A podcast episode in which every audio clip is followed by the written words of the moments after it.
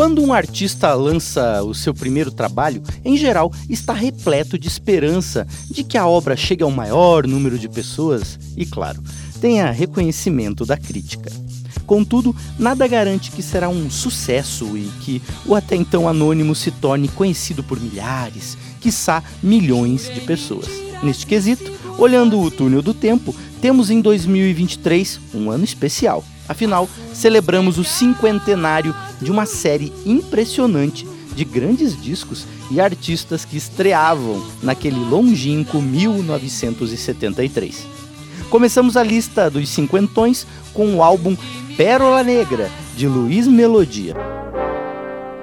Apesar de não ter alcançado êxito comercial à época, foi incluído em 2007 na posição 32 da lista dos 100 maiores discos da música brasileira, publicada pela revista Rolling Stone Brasil. O álbum apresenta, já de largada, músicas que fizeram, ao longo da carreira, parte obrigatória do repertório de melodia como Estácio, Eu e Você, Vale Quanto Pesa, Estácio, Holy Estácio, Magrelinha e, claro, Pérola Negra. Baby, te amo, nem sei se te amo. Francis Raime, o parceiro de Chico Buarque em inúmeros sucessos, a exemplo de Meu Caro Amigo e Vai Passar, também lançava o seu primeiro disco naquele 1973. Na obra, composições em parceria com o próprio Chico, com Vinícius de Moraes e Rui Guerra. Simone também estreava aos 23 anos com seu disco homônimo. Após desistir da carreira de atleta, na qual chegou a ser convocada para a seleção brasileira de basquete, a intérprete cantava no álbum músicas de Dalto, Lô e Márcio Borges, Taiguara, Ivan Lins e Joyce Moreno. Mas um dos principais debuts de 1973 foi, sem sombra de dúvida, o álbum homônimo do grupo Secos e Molhados.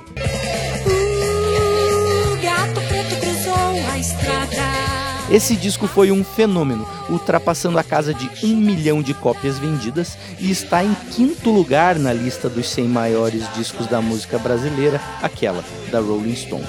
A capa é outro caso à parte. Produzida pelo fotógrafo Antônio Carlos Rodrigues, do jornal Última Hora, ela traz servidas em bandejas as cabeças de Ney Mato Grosso, João Ricardo, Gerson Conrad e Marcelo Frias. Neste álbum estão presentes as composições Sangue Latino, Uvira, Assim Assado e Rosa de Hiroshima.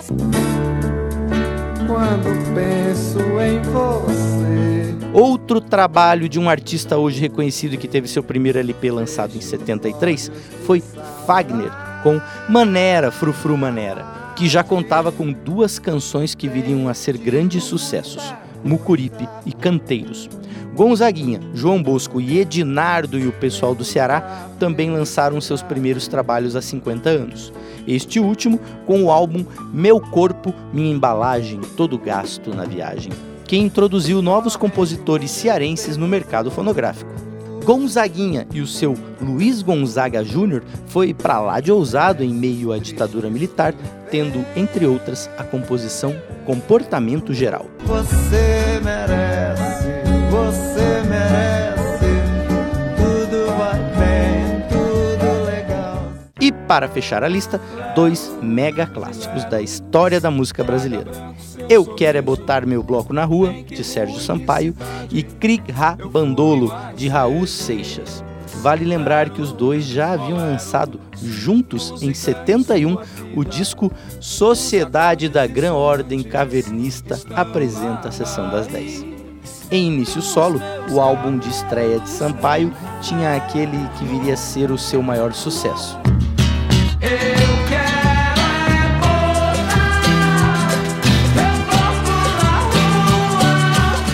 Já o LP de estreia de Raulzito é um arrasa quarteirão, contendo, entre outras, Mosca na Sopa, Metamorfose Ambulante, Al Capone e Ouro de Tolo. Este também está na lista da Rolling Stone como o 12 maior álbum da história da música brasileira.